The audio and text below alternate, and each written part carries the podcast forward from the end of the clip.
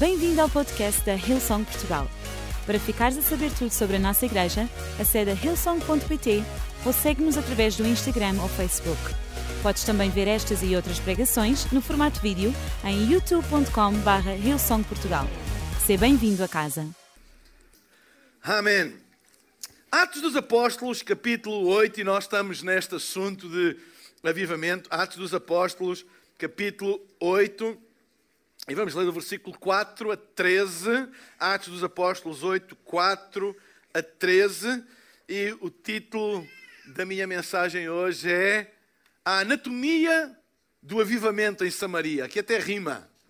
A Anatomia do Avivamento em Samaria. E nós vamos ler um texto que faz uma descrição histórica. O livro de Atos dos Apóstolos é um livro histórico, aliás, é o único livro histórico do Novo Testamento, e que faz uma descrição de um avivamento ou de um reavivamento que aconteceu numa cidade em Samaria. E diz assim: Mas os que andavam, os discípulos que andavam dispersos, iam por toda a parte anunciando a palavra.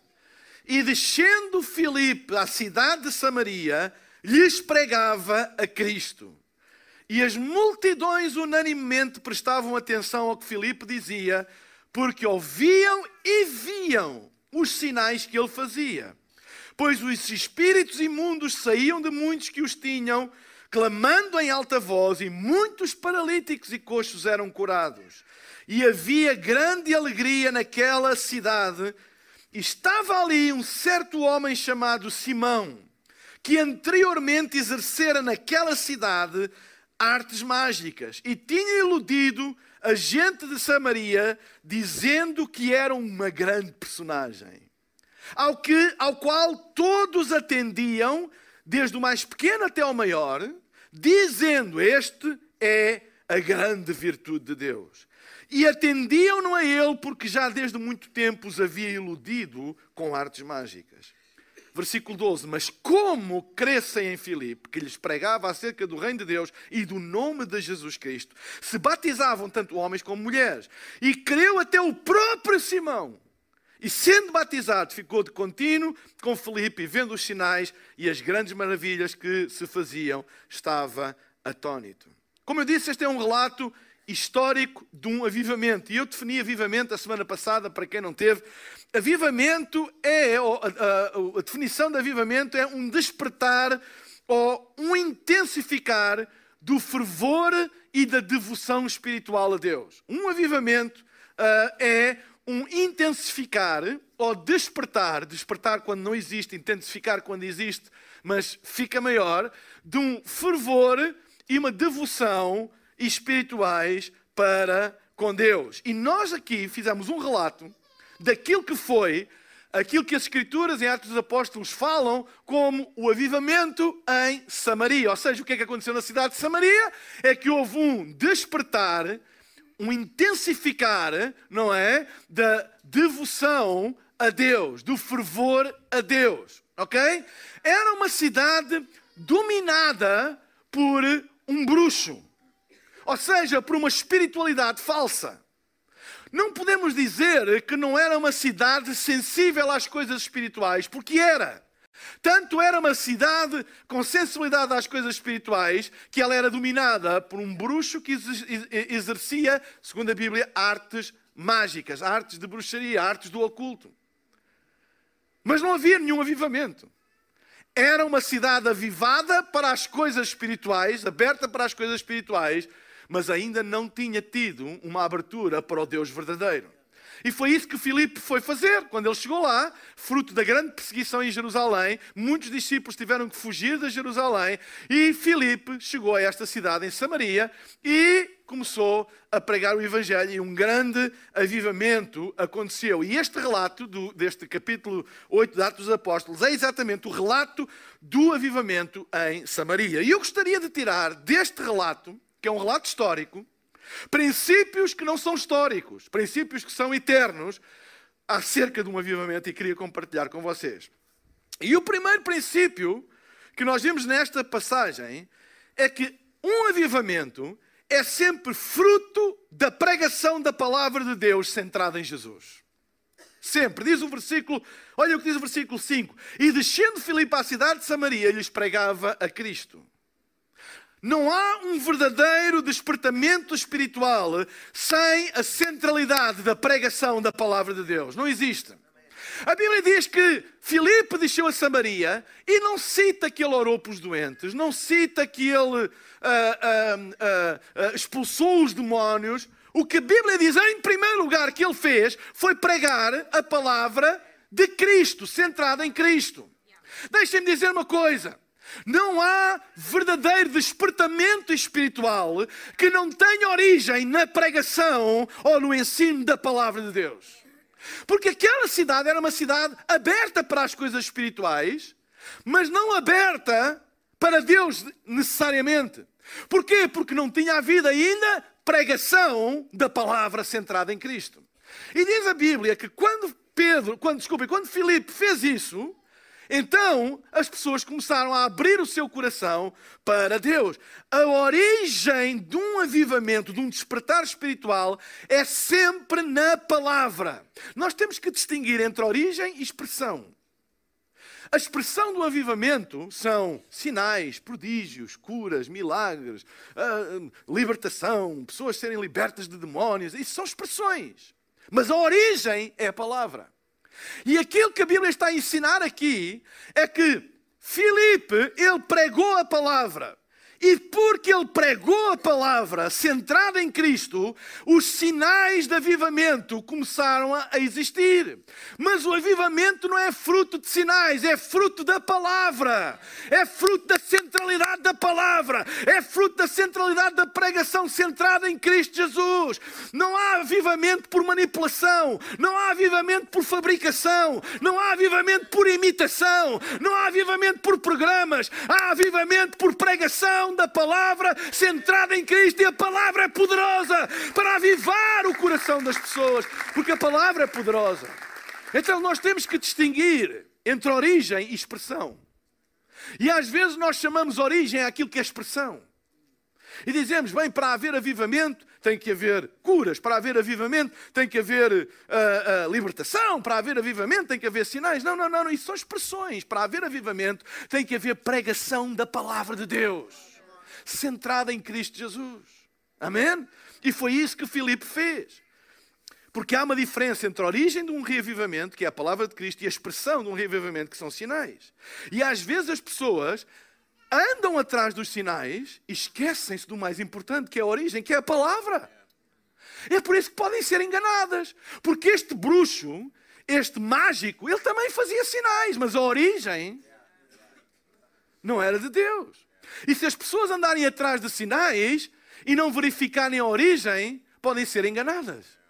É por isso que é importante a palavra de Deus. É por isso que é importante tu leres a palavra de Deus, estudares a palavra de Deus, expor-te à palavra de Deus, vires onde prega a palavra de Deus, estares num grupo de, de ligação, fazeres o, o, curso de fundamentos, o que for, as ferramentas que houverem disponíveis para tu poderes ter contacto com a palavra de Deus, tu poderes conhecer aquilo que a Bíblia diz. Essa é a origem de um verdadeiro avivamento, não é um, um avivamento fake, não é um, um avivamento avivamento de engano, não é um avivamento de emoções, não é um avivamento fabricado, é alguma coisa que brota dentro de ti, é verdadeiro, porque ele tem origem na palavra infalível de Cristo Jesus. Porque quando a palavra aquece um coração, os sinais seguirão. Os sinais acabarão por seguir. A palavra tem de ser, está a ficar quente, está a ficar avivada aqui. Aleluia! Uh! Come on! Amém. A palavra tem de ser centrada, ou central, desculpem, na nossa devoção, nos nossos púlpitos. Este é um púlpito para se pregar a palavra. Seja por alguém com 70 anos ou com 20 anos, seja por alguém a, B ou C, não interessa, seja um estilo mais assim, um estilo mais assado. A centralidade deste púlpito é pregar a palavra de Deus. Nós cantamos a palavra de Deus, nós anunciamos a palavra de Deus. As nossas pregações têm que ser baseadas na palavra de Deus, não apenas na nossa experiência ou naquilo que nós achamos, mas o fundamento das Escrituras, porque é isso que aquece o coração do homem. É isso que transforma. É a palavra de Deus, a palavra de Deus é poderosa. Os demónios não temem a tua palavra, mas temem a de Deus. Eles reagem à palavra de Deus porque eles sabem que ela está cheia de autoridade. A palavra tem de ser central no nosso que nós, que a nossa igreja, que a nossa igreja tenha sempre a centralidade da palavra em tudo aquilo que nós fazemos. Púlpito não é lugar de show, púlpito não é lugar de exibição, púlpito não é lugar para falar de outras coisas quaisquer. Púlpito é lugar para pregar a palavra de Deus. A palavra está na origem do avivamento.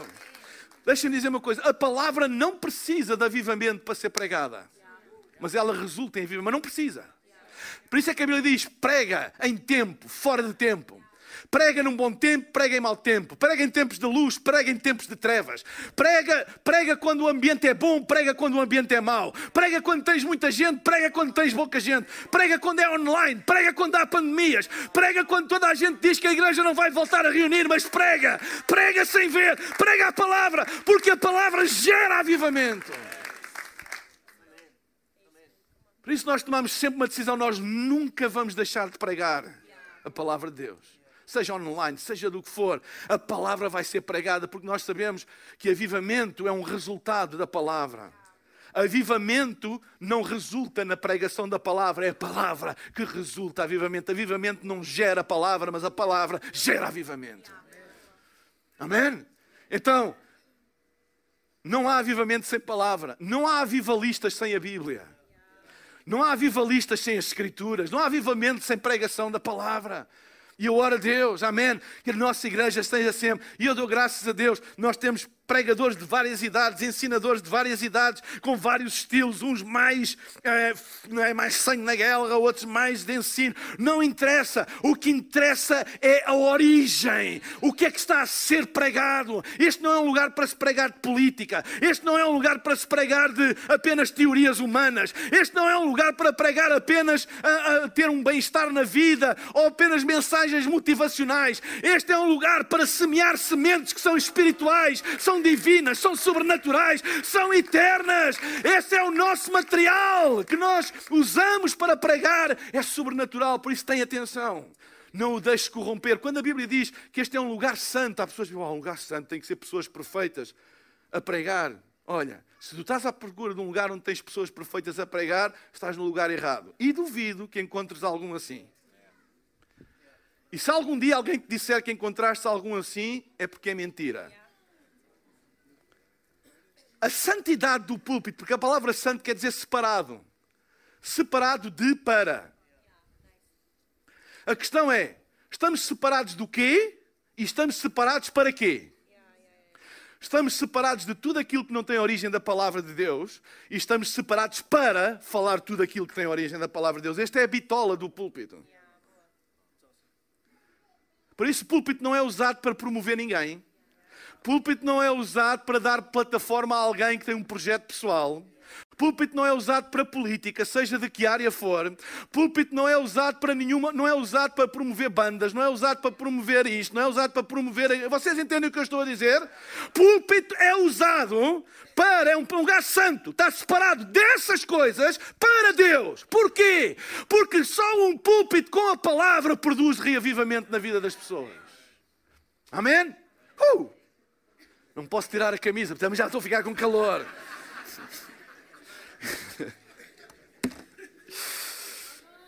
Não, come on, no, come on, no. Come on, no. Se algumas pessoas já ficam zangadas com a nossa igreja, então aí eu nem queria ver como é que era. Amém.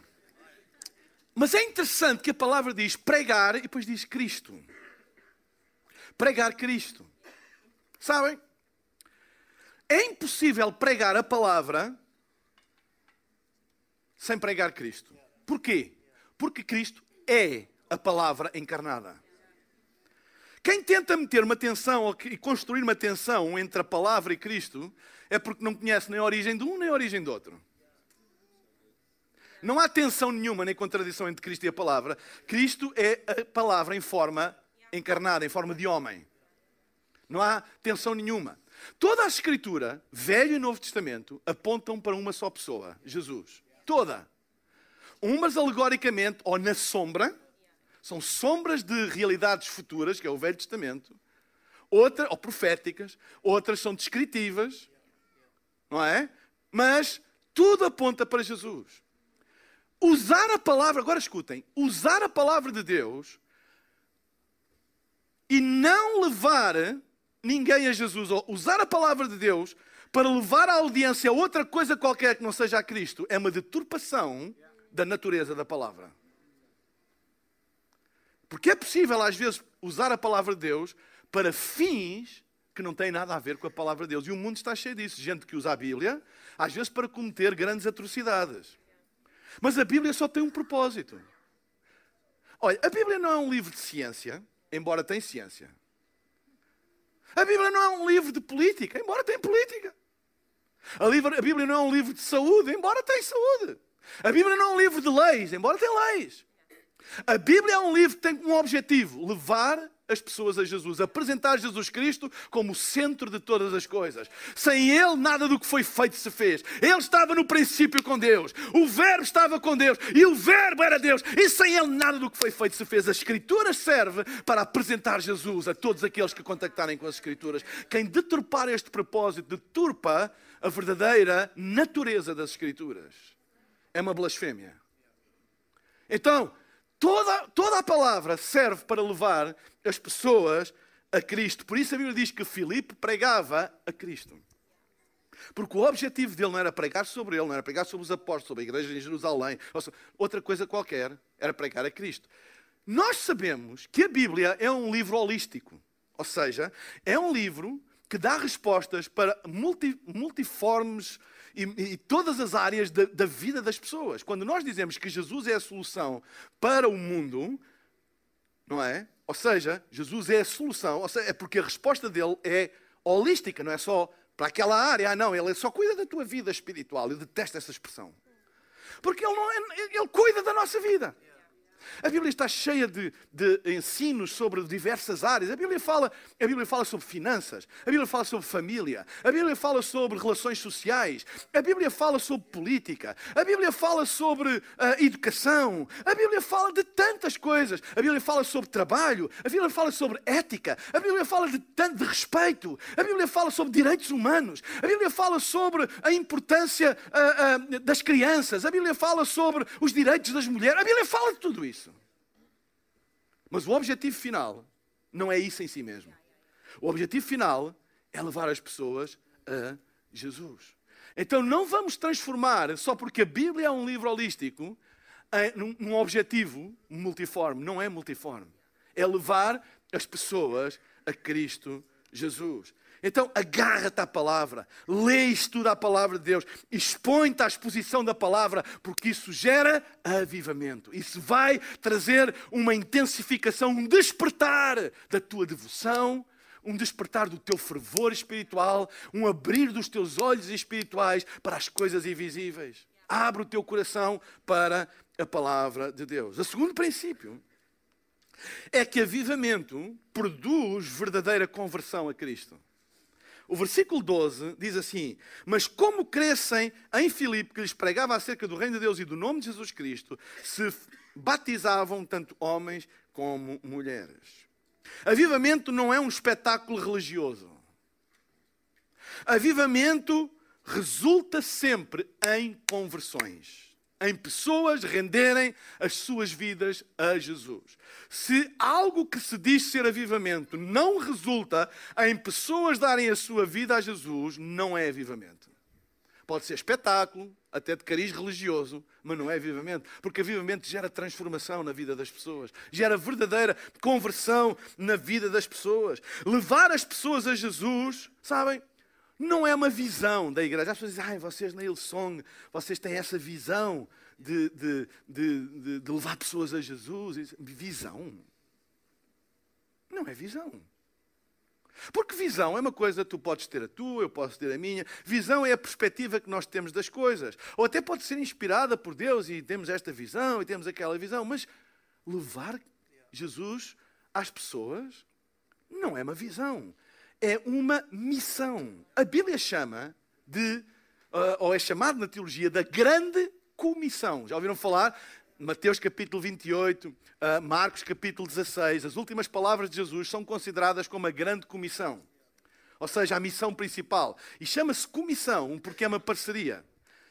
Comissão é Jesus mais nós. Por isso é que é comissão. Sabem? Mas a missão tem origem nele. Não, não é ele que nos ajuda a cumprir essa missão. Somos nós que nos dedicamos a cumprir uma missão que tem origem dele. O objetivo dele a vir a este mundo foi salvar o mundo. Essa é a missão dele. Meus amigos, não ofendam o Evangelho a dizer assim: a minha visão não é ganhar almas. Isso é uma ofensa à natureza do Evangelho. Eu posso dizer assim, bem, a minha, a minha visão é em vez de fazer assim, faço desta maneira, outro faz da outra, outro faz assim, outro faz com o pino, outro faz com o flic-flac, a retaguarda, o outro faz com luz, o outro faz com fogo, o outro faz com... Eu quero saber, isso é a tua visão, é a tua maneira, mas dizer que a minha visão não é levar pessoas a Jesus, isso é uma ofensa ao Evangelho. Porque visão, na, na nossa visão, nós precisamos do apoio de Jesus, nós precisamos uh, uh, da, da, sua força, nós precisamos do seu poder, nós precisamos da sua presença. Mas esta missão é dele. Ele não diz, ele, isto é o que ele é. Ele é acerca de ganhar as pessoas para ele, de se apresentar às pessoas. Vamos parar com essa conversa de que ganhar pessoas para Jesus é uma questão de opção. De... Não, é uma missão, é uma comissão, grande comissão. Ir por todo o mundo, pregar o Evangelho a toda a criatura. Quem crer e for batizado será salvo.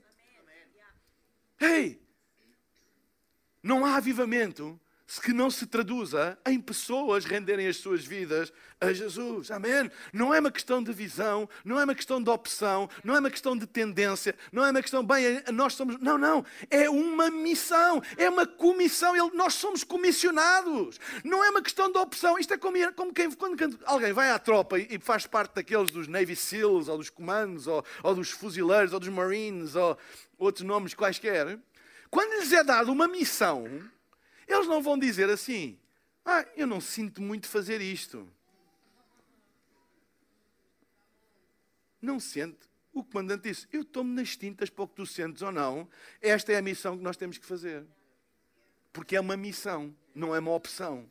Uma opção é dizer assim: ah, eu hoje não me apetece McDonald's, apetece-me frango da guia. Isso é uma opção, eu tenho opção. Escolho.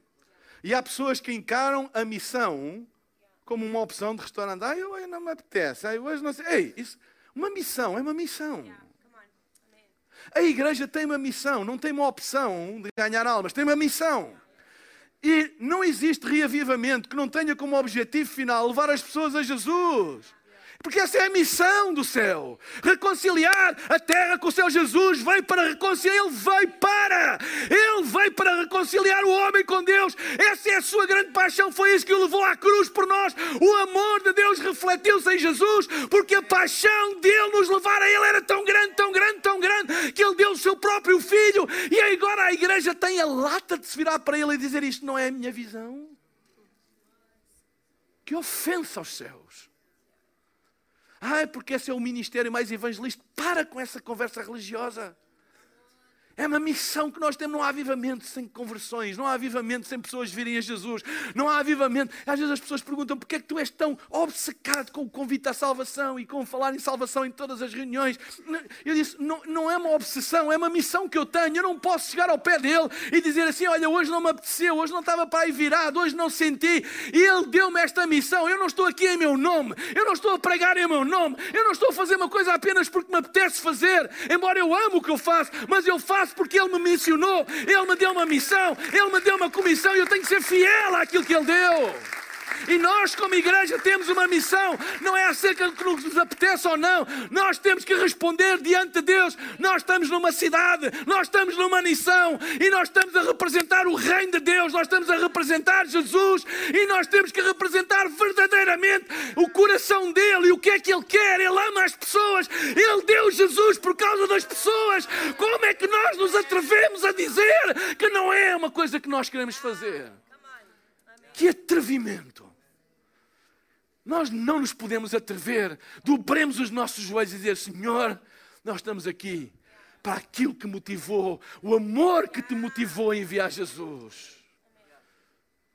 Ele não aviva a sua igreja para nos entreter. Ele não aviva a sua igreja para a gente dizer quão bom nós somos. Ele não aviva a sua igreja para nós mostrarmos as nossas habilidades. Ele não aviva a sua igreja para nós nos entretermos uns aos outros com coisas espirituais. Ele aviva a sua igreja porque ele tem uma paixão de alcançar todas as pessoas. Então não se ninguém se atreva a dizer que alcançar pessoas não é a minha visão. Porque é a minha missão, é a nossa missão. Marcos capítulo 16, versículo 15 diz: Ide por todo o mundo, pregai o Evangelho a toda a criatura. Quem crer e for batizado será salvo, quem não crer será condenado. Terceira lição: Avivamento tem sempre três sinais visíveis. E vamos ver aqui, olha o versículo 6 e 8. E as multidões unanimemente prestavam atenção ao que Filipe dizia, porque ouviam e viam os sinais que ele fazia, pois que os espíritos imundos saíram de muitos que os tinham, clamando em alta voz, e muitos paralíticos e coxos eram curados, e havia grande alegria naquela cidade. Há três sinais aqui, e que são transversais a todos os despertamentos espirituais, ou avivamentos. Primeiro, multidões se juntam por causa do Evangelho. Sempre que há um despertamento, um avivamento, há uma narrativa de multidões se juntarem por causa do Evangelho. Juntar multidões não é sinal de avivamento em si mesmo. Eu posso me juntar para ir ver um concerto, não tem mal nenhum.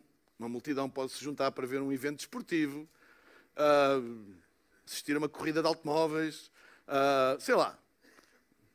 Um, uma pessoa falar, que gosta muito de falar, um tema que eu gosto, sei lá. Isso não é sinal de avivamento. Mas, quando há despertamento espiritual, a Bíblia fala e a história da igreja mostra que sempre há ajuntamento de pessoas. Porque quando há fome, as pessoas vão à mesa. Ai, não tenham dúvidas nenhumas. E quando às vezes ouço pessoas a dizer, ah, isso não interessa dos números e de isso não interessa para nada, não, não interessa para... Quando há avivamento, quando há um despertar, as pessoas procuram. As pessoas juntam-se pessoas têm fome, sede de Deus. E diz a palavra de Deus que Filipe não tinha Instagram, não tinha equipe de marketing, não fez nenhuma promoção especial, campanha especial com o evangelista Filipe ou com o pregador, não fez nada. Ele chegou lá e começou a pregar, e começou a pregar, e as multidões começaram-se a juntar, porque avivamento gera fome. E as pessoas vieram, e vieram, e vieram, e as multidões eram de tal ordem que eram às, às milhares a serem batizados, e todos os dias, homens e mulheres. Porquê? Porque avivamento gera ajuntamento. Multidões se juntam por causa do Evangelho. Agora, não é porque a gente. Porque não direi que é fácil, mas é perfeitamente possível nós provocarmos ocasionalmente ajuntamentos. Fazemos um programa especial, convidamos uma, um, um, orador especial, uh, tocamos umas coisas novas, vamos gravar não sei o quê, vamos fazer, ou convidamos um artista, ou fazer. E é possível fazer coisa, um juntamento enorme. Isso não é necessariamente avivamento. Avivamento é contínuo.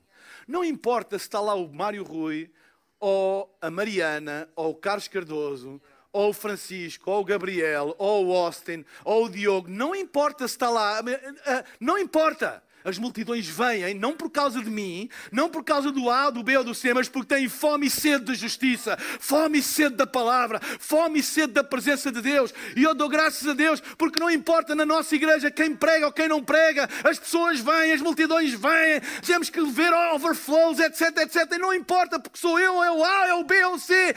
Isso é sinal de avivamento, não é uma coisa esporádica, fabricada, que nós sabemos que vai atrair. É alguma coisa que se torna regular, porque é fruto fruto de uma fome e de uma sede interior, não é controlada por coisas exteriores, não é promovida por. E atenção, eu não estou contra promoções, pelo contrário, mas não é isso que está na origem, isso apenas ajuda, facilita, mas a verdadeira origem das pessoas se ajuntarem é uma fome e uma sede interior, é um despertar interior. Não é marketing, é porque é fome e sede, isso é sinal de avivamento. Segundo sinal, primeiro, primeiro sinal, multidões se juntam por causa do Evangelho. Segundo sinal,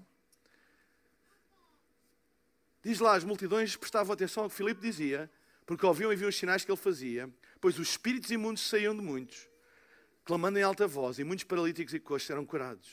Eles viam e ouviam os sinais que ele fazia. Segundo sinal de avivamento, são manifestações sobrenaturais sem explicação ou intervenção humana. Todos os avivamentos resultam em manifestações que são consideradas sobrenaturais porque elas não têm uma explicação e uma intervenção humana. O que aconteceu aqui, em Samaria, não tem uma explicação na intervenção humana. Atenção, nós estamos numa cidade dominada por um bruxo, por um mágico, que pelas intervenções dele, coisas aconteciam e as pessoas viviam enganadas. E chega Filipe e não faz nada disso. Prega o Evangelho. E como resultado de pregação do Evangelho, essas coisas começam a acontecer sem intervenção humana nem explicação humana. Filipe não disse assim, vá, agora ponham-se todos de boquinha aberta. Ou agora façam todos umas flexões. Agora vai sim, agora vai. Que é para... Não, ele pregou o Evangelho. Não teve nenhuma técnica de, ok, vou aqui uma técnica de cura. Ou uma técnica não sei de quê. Eu detesto essas coisas das técnicas espirituais em coisas que são sobrenaturais. Mas qual técnica? A gente nem sabe como é que elas acontecem. A coisa mais estúpida no sobrenatural é quando a gente o tenta explicar. Mais vale dizer assim: não faço ideia. Eu só sei que Deus faz. Ai, se puseres assim, se fizeres assim, se coisa assado, papapi, A Bíblia não diz, diz que ele pregava o Evangelho e aquilo começou a acontecer.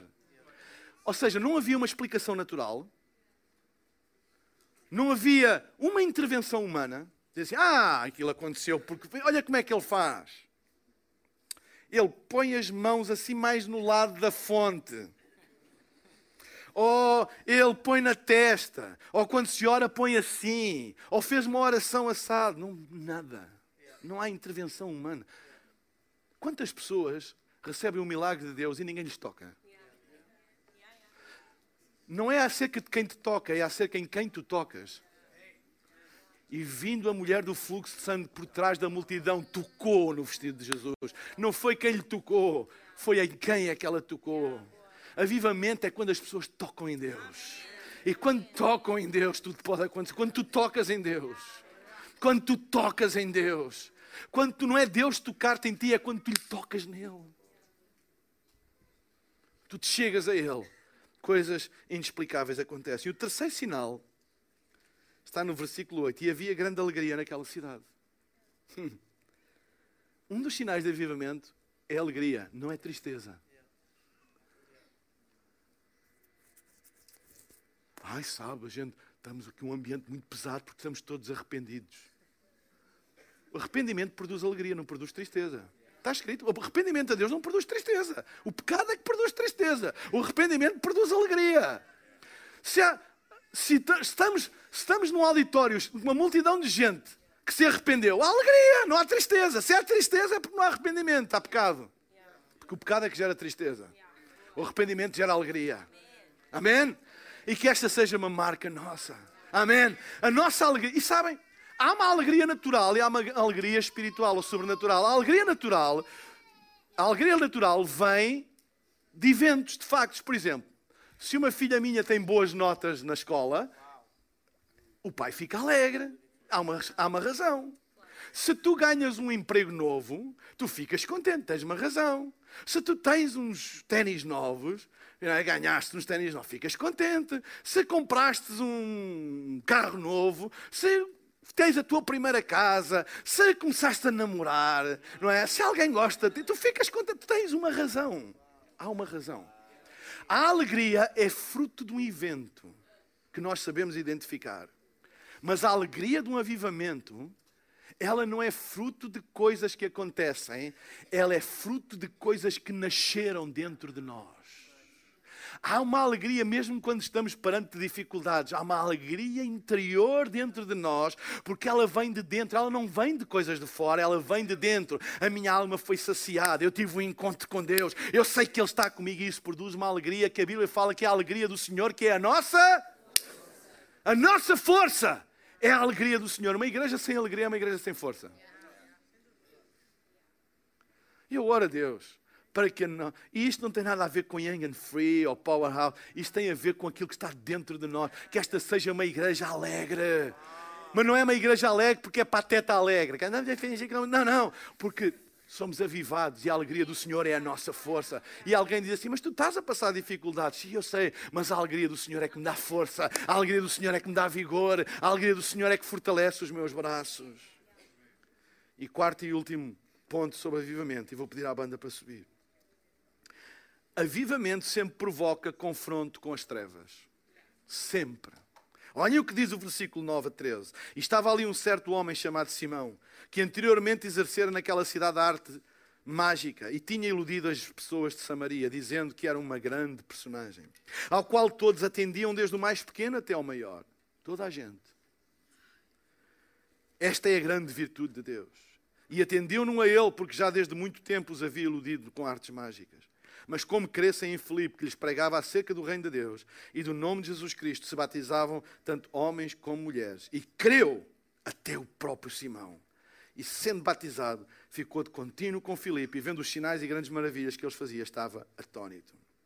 Avivamento gera conflitos e confrontos espirituais.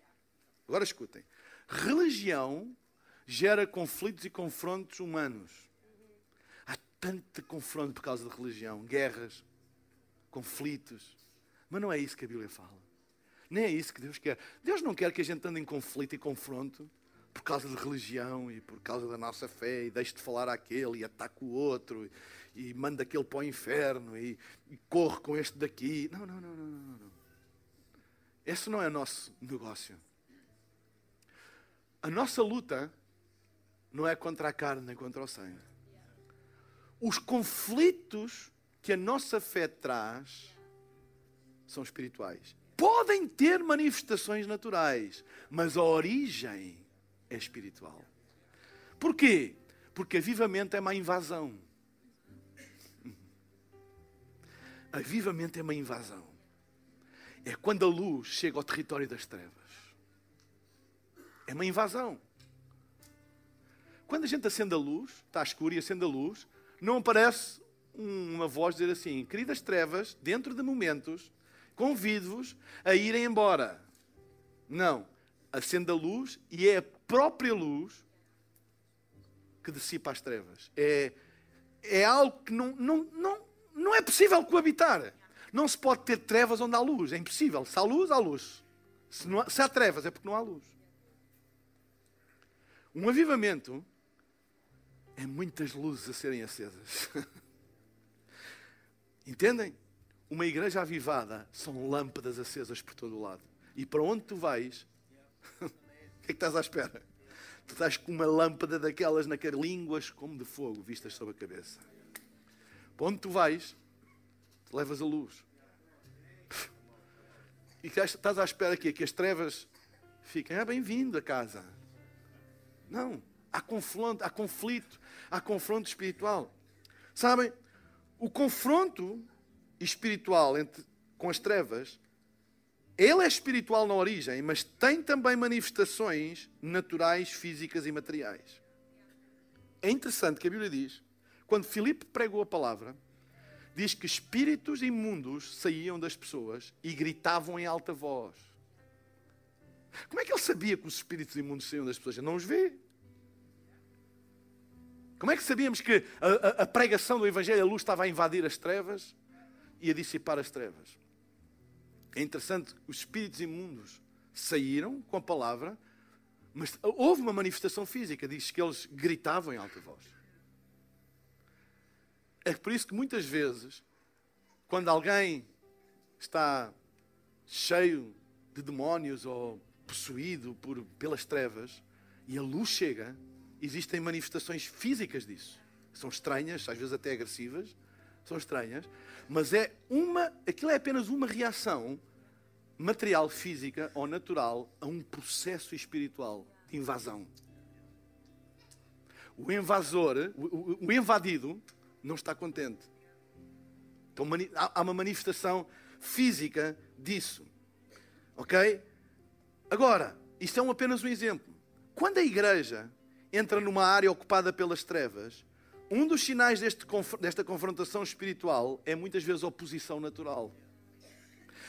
Tempos de grande avivamento são tempos de oposição. Porquê? Porque a igreja, por natureza, começa a ocupar áreas, a invadir espaços, entre aspas, não físicos, entrar em vida das pessoas, etc. E isso vai gerar reação.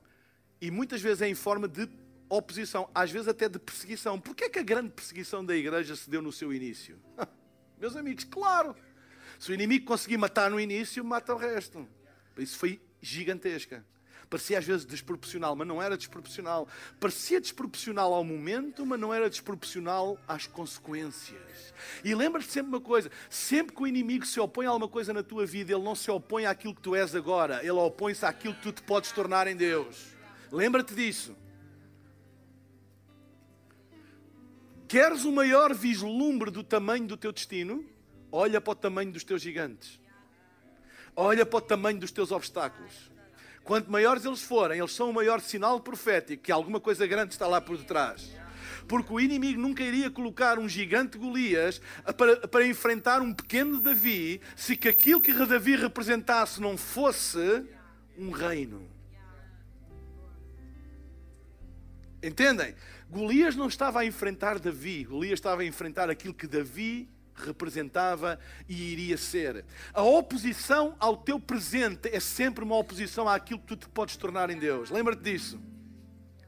O nível da oposição é por isso que muitas vezes soa e parece desproporcional e tu dizes assim, mas eu não merecia, o que é que eu fiz para, o que é que eu fiz para, para estar a enfrentar isso? A questão não é o que tu fizeste, a questão é aquilo que tu vais fazer. E se o inimigo conseguir impedir agora que tu faças depois, ele consegue os teus objetivos. Lembra-te sempre, não é o que tu fizeste, é aquilo que tu vais fazer, é aquilo que tu te vais tornar, é aquilo que Deus tem para ti. O inimigo envia tropas proporcionais à ameaça, não àquilo que é agora, mas àquilo que ele sabe que tu te podes tornar. É por isso que a Bíblia diz: para nós louvarmos a Deus quando passamos por grandes tribulações. Porquê? Porque eles são o sinal do nosso destino.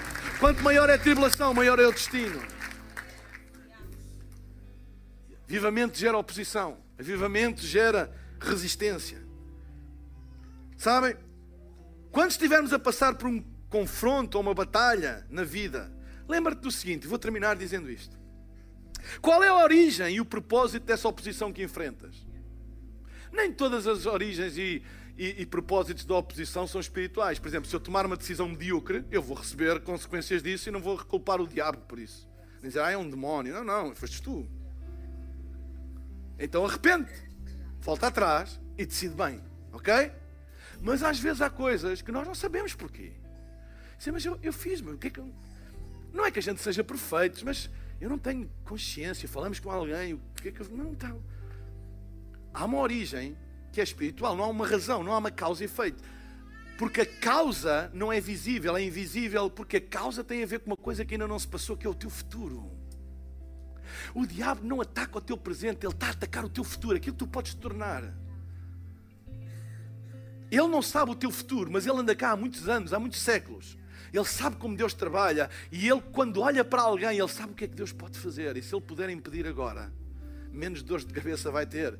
Então, a proporcionalidade, sabem? Ninguém envia uma esquadra de F-35s ou de F-22 Raptures, caças, não é, de última geração, para prender um ladrão de laranjas. Chama-se força proporcional. Se às vezes te sentes que estás a enfrentar coisas que são desproporcionais, lembra-te uma coisa: elas são desproporcionais àquilo que tu vês agora, mas elas não são desproporcionais àquilo que Deus vê em ti no futuro. E isso é o maior sinal. Tu tens que fazer aqui o shift. Isso é o maior sinal. Espera aí, espera aí, espera aí, espera aí, espera aí. Se eu estou a enfrentar isto, é porque alguma coisa lá no meu futuro está preparado e que o inimigo quer que eu desista já e nem experimente. Não desistas. Segue em frente. Lembra-te que a tua luta não é contra pessoas, mas contra o espírito que está por detrás disso. Nunca tornes as coisas pessoais. Há lutas espirituais que, que têm rostos, mas não te fiques contra as pessoas. Não fiques contra as pessoas. Porque a nossa luta não é contra a carne e o sangue, mas é contra as hostes espirituais da maldade. E quando há um avivamento, sabe o que é que acontece muitas vezes? Muitos dos perseguidores convertem-se, como Saulo. Saulo, Paulo, apóstolo Paulo, Saulo, que mudou de nome, era o maior perseguidor da igreja. Até que um avivamento lhe bateu à porta. Ele transformou-se de perseguidor, tornou-se no maior doutrinador do Novo Testamento. Primeira vez que ele bateu à porta de um grupo de ligação para assistir, foi mal recebido. Olha, olha quem vem aí, aquele que mata os cristãos. E não o receberam, estavam com medo. Até que alguém disse: Não, não, não, ele converteu-se. Não olhes para a pessoa, olha para o espírito que está por trás da pessoa. Porque vai acontecer que muitos daqueles que te perseguem, muitos daqueles que te maldizem, muitos daqueles que procuram fazer mal, eles vão vir a Jesus e tu vais ter que os receber de coração aberto. Vais ter que os abraçar. Sabem porquê? Porque a origem dessa perseguição e dessa maldade não é natural, era espiritual. No dia em que eles tiveram um encontro com Jesus e foram libertos disso. Ei, tu não és melhor do que ninguém.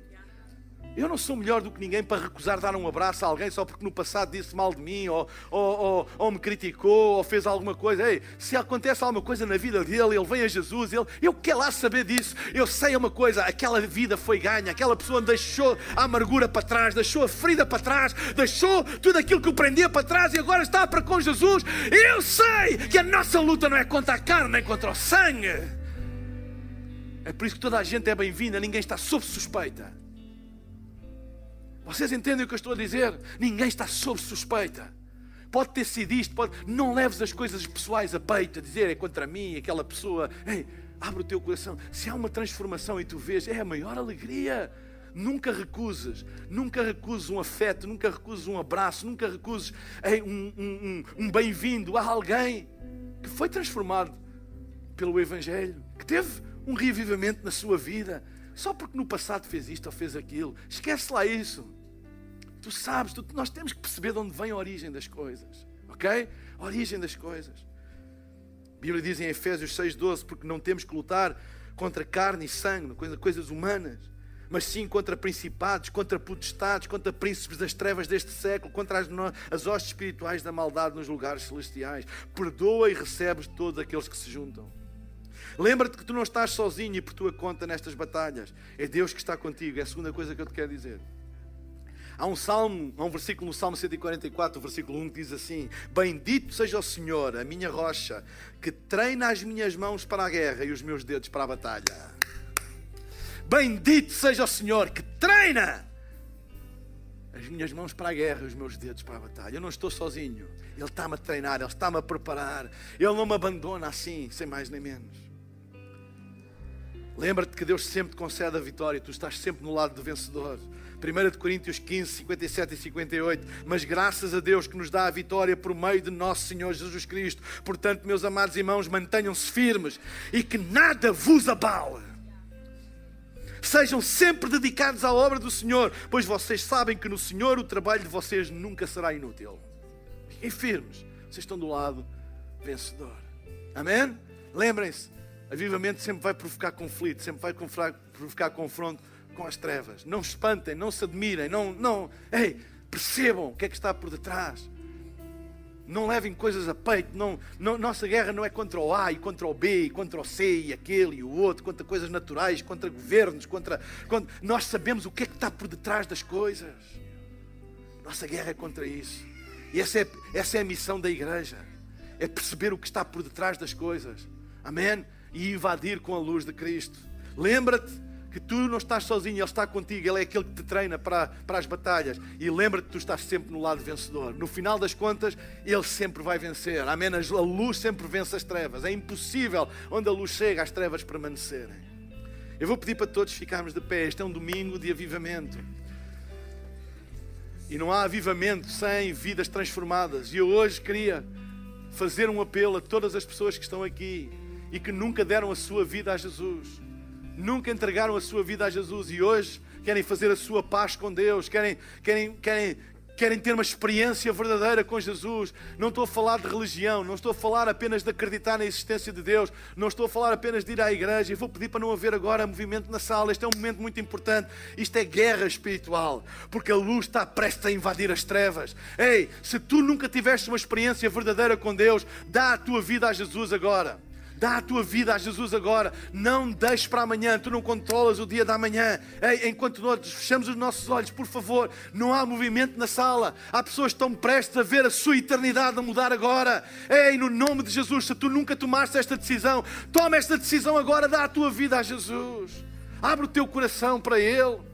Eu queria juntar também este apelo. Todas as pessoas que já tendo um dia dado a sua vida a Jesus têm estado longe de Deus, afastadas de Deus e hoje querem fazer a sua reconciliação com Deus, querem de novo voltar para os caminhos de fé, têm estado frias na fé, com o coração morno, mas hoje querem ser aquecidas pelo poder do Espírito Santo e voltar a ter um encontro verdadeiro com Deus. Este apelo, este convite é para ti também. Enquanto todos temos os nossos olhos fechados e ninguém se movimenta na sala, eu vou pedir daqui a pouco a todas as pessoas que querem tomar esta decisão que façam uma coisa muito simples. No lugar onde estão, façam apenas um sinal levantando o seu braço para eu ver e eu irei fazer uma oração aqui do, do palco e vou pedir a todas as pessoas que a repitam em voz baixinha no lugar onde estão. Porque é que isto é importante? Porque a Bíblia diz: se tu creres no teu coração e confessares que a tua boca serás salvo, e eu creio que a palavra hoje provocou fé no teu coração, mas tu precisas de a confessar com a tua boca e fazeres esta oração, e esta oração é uma maneira de eu te ajudar ajudar. Amém? Então, enquanto todos temos os nossos olhos fechados, eu vou perguntar, eu vou perguntar quantas pessoas nós temos aqui hoje que querem dar a sua vida a Jesus, querem fazer a sua paz com Deus, querem fazer a sua reconciliação com a fé, querem ver a sua fé de novo ativa na sua vida. Eu vou pedir para levantares o teu braço em nome de Jesus agora mesmo, rapidamente, sem vergonha, levanta bem alto, levanta bem alto. Eu estou a ver lá em cima, lá em cima, lá em cima, levanta bem alto, levanta bem alto o teu braço sem vergonha. Se estás a assistir em casa, casa, se estás a assistir em casa, põe o emoji da mão aberta no chat da plataforma onde estás a assistir e nós vamos orar por ti e contigo também. Amém? Fica com o teu braço no ar para eu poder ver e poder fazer esta oração. Amém? Eu vou pedir para repetir esta oração. Toda a igreja se junta e repetam esta oração comigo e digam: Pai querido, eu venho à tua presença em nome de Jesus. E eu abro o meu coração e peço que Jesus seja o meu Senhor e o meu Salvador. Perdoa os meus pecados e dá-me uma vida nova, cheia de esperança para a eternidade. Em nome de Jesus, amém, amém e amém. Será que podemos dar uma grande salva de palmas?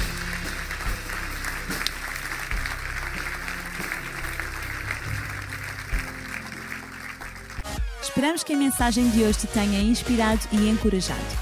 Se tomaste a decisão de seguir Jesus pela primeira vez, acede a hillsong.pt Jesus para dar o teu próximo passo. Te lembramos que podes seguir-nos no Facebook e Instagram para saber tudo o que se passa na vida da nossa igreja. O melhor ainda está por vir.